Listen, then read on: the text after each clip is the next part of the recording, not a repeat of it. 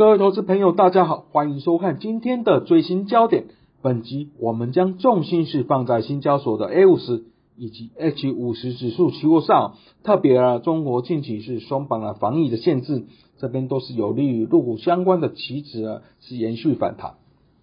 那首先我们看到在 H 五十跟 A 五十这两档指数期货的亮点部分哦，那以 A 五十指数期货来说，它的指数的定位就是在啊。上海啊，以及深圳交易所挂牌的中国的最大的五十家 A 股公司所组成哦，所以看到它的产业配比来说呢，在金融类股占了四十四点二 percent 哦，接近一半哦。那必需性消费品这边占了两成，工业占了十 percent。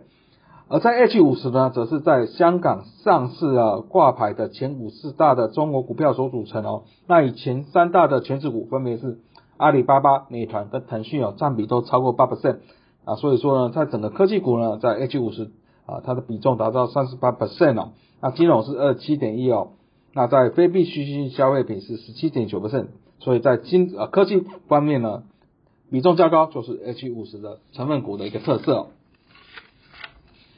那我们回顾呢，在八月以来呢，包括 A 五十以及 H 五十的走势呢，那其实是呈现先跌后扬的状况哦。那在十月份呢，包括呢啊这个。啊，中国的国家主席啊推出了所谓的规范财务累积机制，那或是说在啊七名政治局常委都有七加班报办了，都让整个股市是呈现修正的格局哦。那不过呢，在十一月份之后呢，在疫情风控呢啊相关措施啊逐步的松绑的期待，以及房市的多项的支持政策是带动了啊 A 五十以及 A H 五十呢是触底反弹了。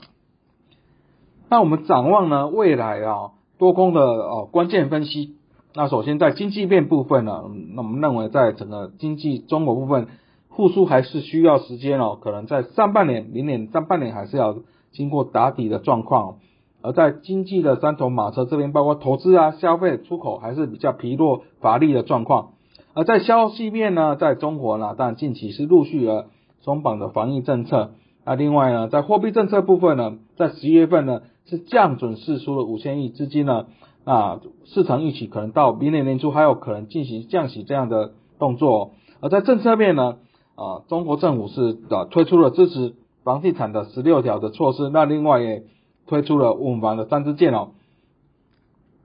在消息面或是政策面都有利于在股市方面呢，短期是比较强势的状况。而我们看一下在中国的防疫政策，在国务院在十一月十一日这边是。公布了优化防疫的二十条的措施，强调要科学精准的防疫哦。那比较在优化前跟优化后的呃措施的比较哦，那以接触密切接触者的管理来说呢，是从七天的集中隔离呢改为五天哦，而且不再判定了密接的密接，也就是密切接触者的相关的啊接触的状况。那另外呢，在风险区域的划分呢，从过去的高中低啊。三个区块呢改为高低两个区块，那另外在入境管理部分啊，由七天的集中隔离改为五天，那另外也取消航班的熔断机制。那不过呢，由于啊在官媒还是强调要坚持贯彻这个动态清零的总方针，啊各地呢防疫措施是混乱不一哦，导致呢陆续有一些抗疫措施呢，包括在十月下旬在新疆这个乌鲁木齐呢，因为一一栋的高层住宅发生火灾，这边有十人死亡啊，民众怀疑了就是这个风控措施所造成哦，那引爆了一系列的抗议。那在北京的清华大学也推出了啊，举行了所谓的白纸运动哦，并在获啊各地获得响应了。而在这种状况之下呢，啊，也使得中国高层呢是改变他们对于防疫的这个啊动态清理这样的一贯的政策哦。那我们看到习近平啊，在十月一号这边是表示了，在 Omicron 它的致病性是低于 Delta，所以啊，中国政府对进一步放宽措施呢，抱持比较开放的态度哦。而在十二月七日呢，在中国国家卫健委是发布了防疫的新十条，这边包括了精准风控、快封快检、安全保障，或是说要优化核酸检测以及隔离方式，这边都要开放哦。所以呢，整个啊相关的措施呢，是带动了中国。股市以及相关股市是强劲的反弹。那么回顾一下，包括在股市以及在啊汇市这样的表现呢？其实，在啊中国在二十大啊期间啊啊推出了所谓规范财富的累累积制度，那共同富裕啊可能未来可能会具体化，啊富人是未来可能是被加税的重点哦，啊那使得市场呢是大幅的抛售在。啊，资产部分包括是股市、汇市是呈现双杀，在离岸人民币十一月三日是贬至历史的低点了，在 A 五十则在十月底呢是跌至三年多来的新低。不过在中国防疫政策放宽之后呢，在国外市是强劲反弹哦，啊破底的危机是暂时的解除。而另外呢，看到中国的房地产的部分呢，其实从去年啊下半年这个恒大爆发这个违事件之后呢，其实。中国房市都是让人比较担心的。那以统计来说呢，在整个房地产的投资就占中国 GDP 的大概十三 percent 哦。如果把上下游的供应都把它加进来呢，大概啊这个房市相关大概占了三成的中国 GDP 的比重哦。所以一旦房市如果泡沫化，将严重冲击了中国经济哦。那我们看到呢啊，在中国的今年以来的一些累积的数据，包括新屋开工，或是说在施工以及竣工面积都是明显的衰退。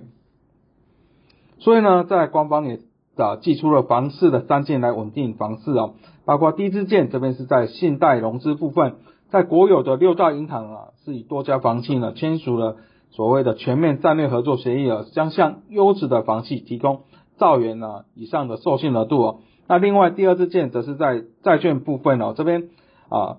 包括在房市的相关的房企的相关企业啊啊，可以啊发债融资啊，额度可以达到两千五百亿人民币哦。第三支箭则是在股权的融资部分哦，这边是重启房企的股权融资哦，允许上市券商是卖股偿债并发动并购。而在啊长期的展望而言，但在中国二十大啊十月二十二日闭幕之后，那选出了七名中治啊中央的政治局常委啊。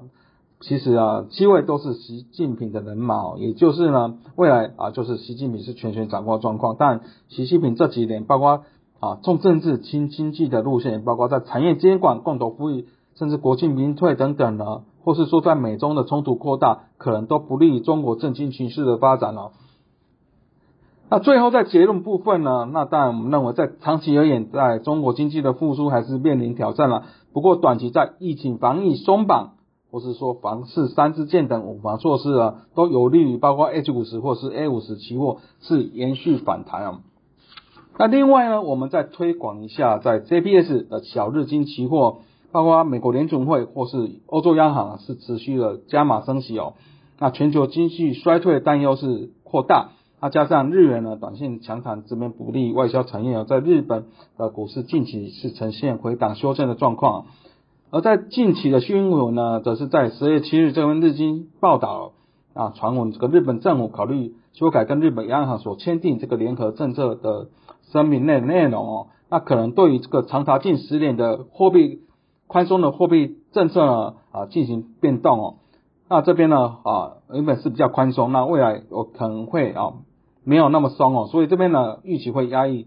短线小日经的走势哦。而在日本交易所呢，除了在周末或是在十二月三十一号、一月一号、一月二号之外呢，都有进行开放交易哦。那投资人可以全年呢参与相关行情的波动。那节目的尾声，我们再推广一下我们的研究最前线呢，包括啊与分析师有约系列、元大旗新闻也以及翠学院呢，都欢迎各位按赞、订阅以及分享。以上是今天的追星焦点，我们下次见。